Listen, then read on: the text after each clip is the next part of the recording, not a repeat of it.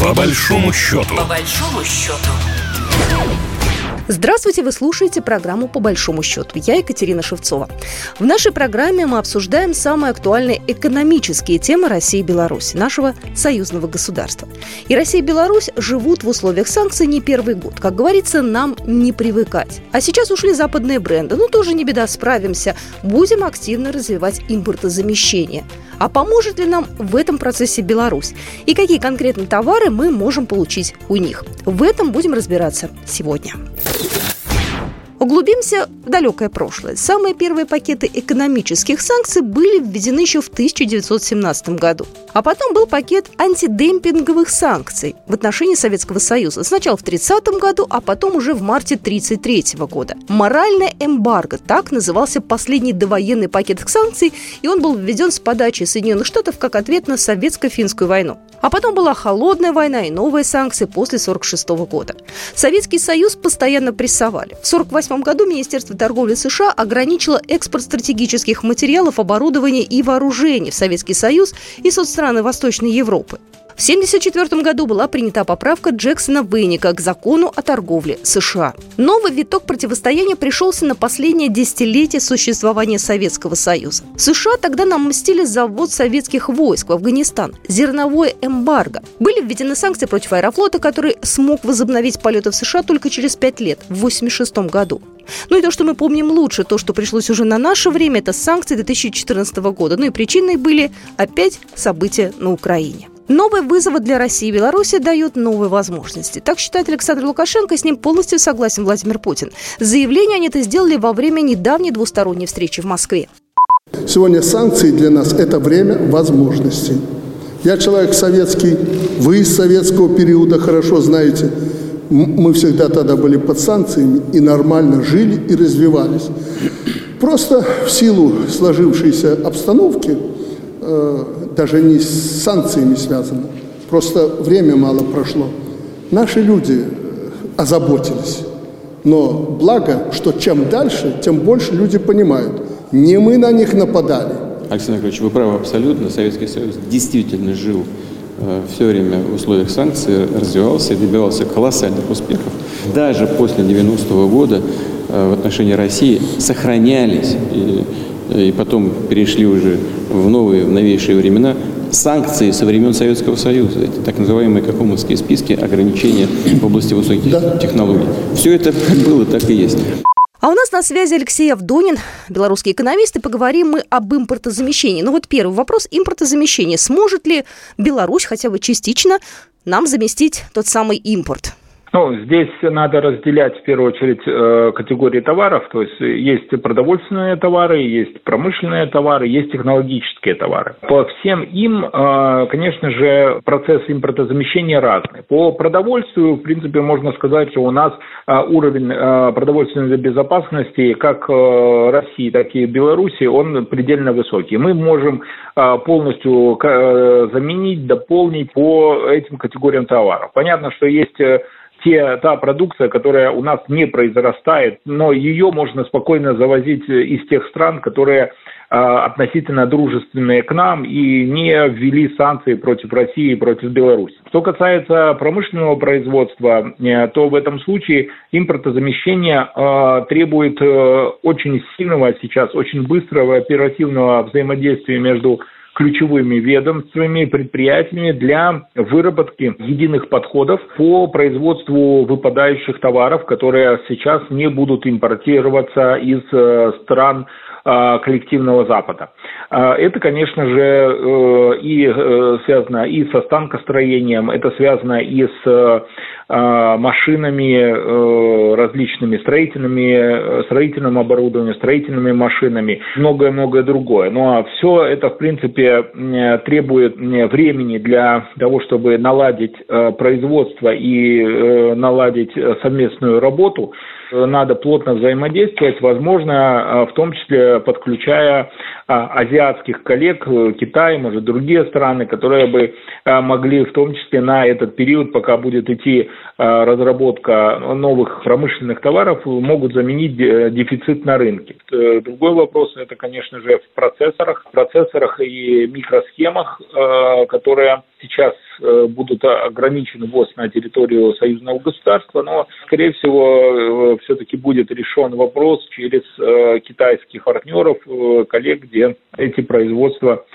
есть, и мы сможем получить необходимое количество микросхем и э, процессоров для своего оборудования. А что конкретно в Беларуси может заместить импорт в Россию? Сельскохозяйственная продукция или что-то еще? Было отмечено как раз президентом Республики Беларусь о том, что мы э, э, можем спокойно обеспечить поставку на в Россию э, сельхозтехники, промышленного оборудования, продукции машиностроения, э, то есть это автобусы, грузовые машины, крупнотоннажные самосвалы, железнодорожный транспорт можем поставить. Все это за годы независимости Беларуси не было уничтожено, наоборот, было развито, модернизировано, и сейчас мы э, очень быстро можем обеспечить поставку на российский рынок той продукции и в том числе услуг, которые э, не будут поставлять э, страны коллективного Запада ввиду санкций. Продовольственная э, тема и продукция, она всегда была, наверное, таким флагманом по товарообороту.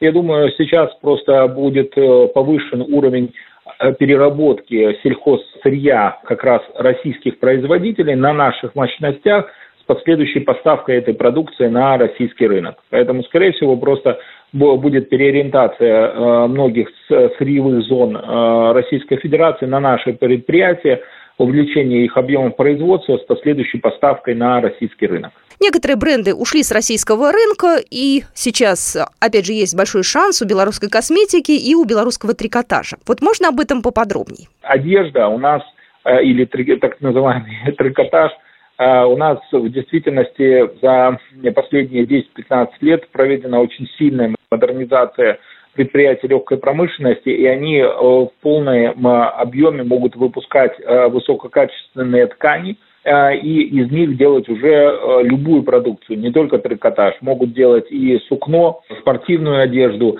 когда я была в Минске, лично я себе привезла из Беларуси несколько пар обуви. Я знаю, что она там неплохая. Могу сказать на собственном опыте. Вот вы, как экономист, можете ли сказать, белорусская обувь появится ли на российском рынке массово? Обувь э, у нас огромное предприятие, модернизированные, которые производят хорошую, качественную, в действительности качественную, очень э, с высоким э, стандартом кожаную обувь. Все это может интенсивно пойти на российский рынок и совместно создавать единые бренды, э, которые станут хорошими, качественными заменителями всех этой ширпотреба, который шел под брендами европейских э, компаний, но в действительности производился не, не где. Все страдают, потому что уходит Икея, не будет пока мебели.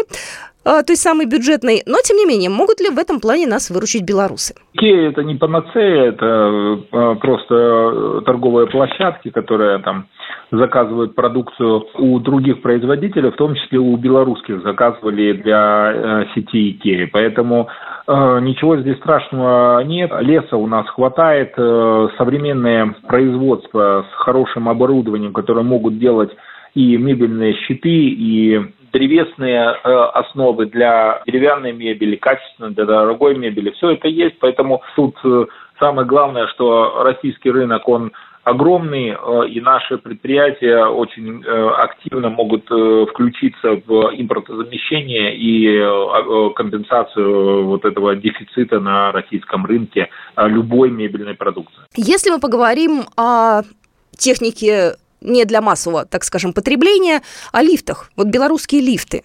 Ну, у нас, э, да, э, лифт, лифты – это Могилев лифт. Э, есть и в том числе предприятия, которые производят и трубы для ЖКХ, обеспечивают и резинные изделия различные, плюс вся продукция для все строительные материалы, все смеси, которые идут а, для там, ремонта э, зданий, они в том числе производятся у нас. Может быть поставлено на российский рынок и компенсировать э, э, дефицит в случае его наличия. Ну и последний вопрос. Насколько Беларусь может нам помочь на IT-рынке?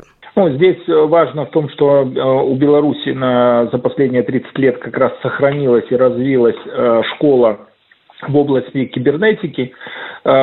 И поэтому, естественно, мы готовы, во-первых, принять российских студентов, обучить их, подготовить для вхождения на рынок IT. Важно, что у нас, в том числе, как и в России, есть так называемые инкубаторы, есть площадки, где могут, может развиваться IT-сектор, IT-бизнес, и э, это будет э, наиболее э, лучшее такое сотрудничество, когда мы сможем объединять и экспертов, и студентов, и юридические лица, крупные компании в единые кластеры, которые бы работали для производства а, нового программного обеспечения не только в интересах зарубежных компаний, но и в интересах а, нашей промышленности, сельского хозяйства, других секторов э, экономики. Алексей Авдонин, экономист, был только что в нашем эфире. Ну, а это была программа «По большому счету». С вами была Екатерина Шевцова. Программа произведена по заказу телерадиовещательной организации Союзного государства.